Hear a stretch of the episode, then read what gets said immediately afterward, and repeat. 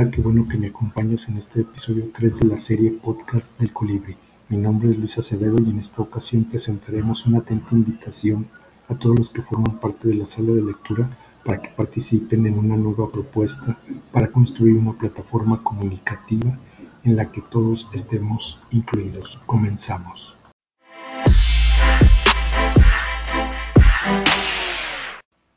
Quiero aprovechar este podcast primeramente para enviar un afectuoso saludo a mis papás por prestarme el sitio para la sala y a todos los que forman parte de ella.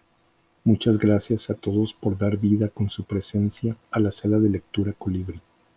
Saludos a Lalo, Lucianita, Carol, Gris, Sofi, Aranza, Estrellita, Pili, Fernanda, Vane, Monse, Sofi, Daniel, Ceci, Francisco, Lili y claro, por supuesto, a los padres de ellos por apoyar el proyecto de la sala, a mi esposa Mari y a los potenciales nuevos integrantes de la sala, Regi, Pablito, la señora Martita, mi papá Leopoldo, mi tío Armando y quien quiera participar.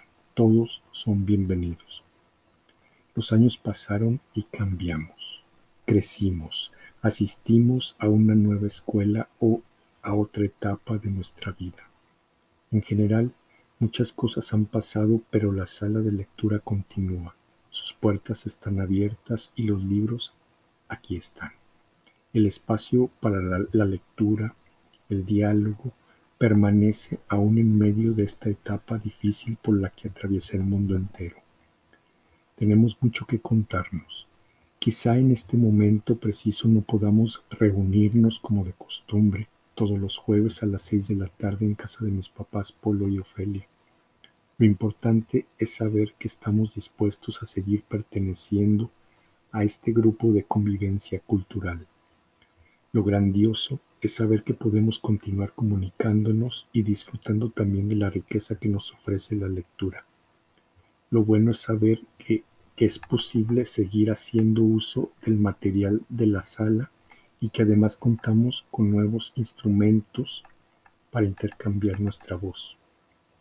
Les propongo que cada jueves, como lo hacíamos en otro lindo y venturoso momento, imaginemos que llegamos a la sala de lectura a las seis y como si estuviéramos ahí donde solíamos reunirnos, nos dispongamos a escuchar o ver el audio o el video en el que un compañero captura el momento feliz de su lectura personal o su reflexión. Pensemos que vamos a nuestra reunión semanal y encontrémonos a leer. Para empezar esta nueva, nueva temporada, me comprometo a enviarles la próxima semana un audio con la lectura de un cuento. Ya saben el día y la hora. Mariposa del aire, qué hermosa eres. Mariposa del aire, dorada y verde.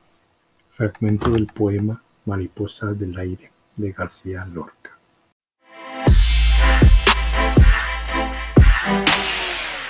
Qué bueno que me has acompañado en este episodio 3. Recuerda que encontrarás algunos enlaces en las notas del podcast hacia sitios de interés y recursos adicionales. No, no olvides suscribirte al canal.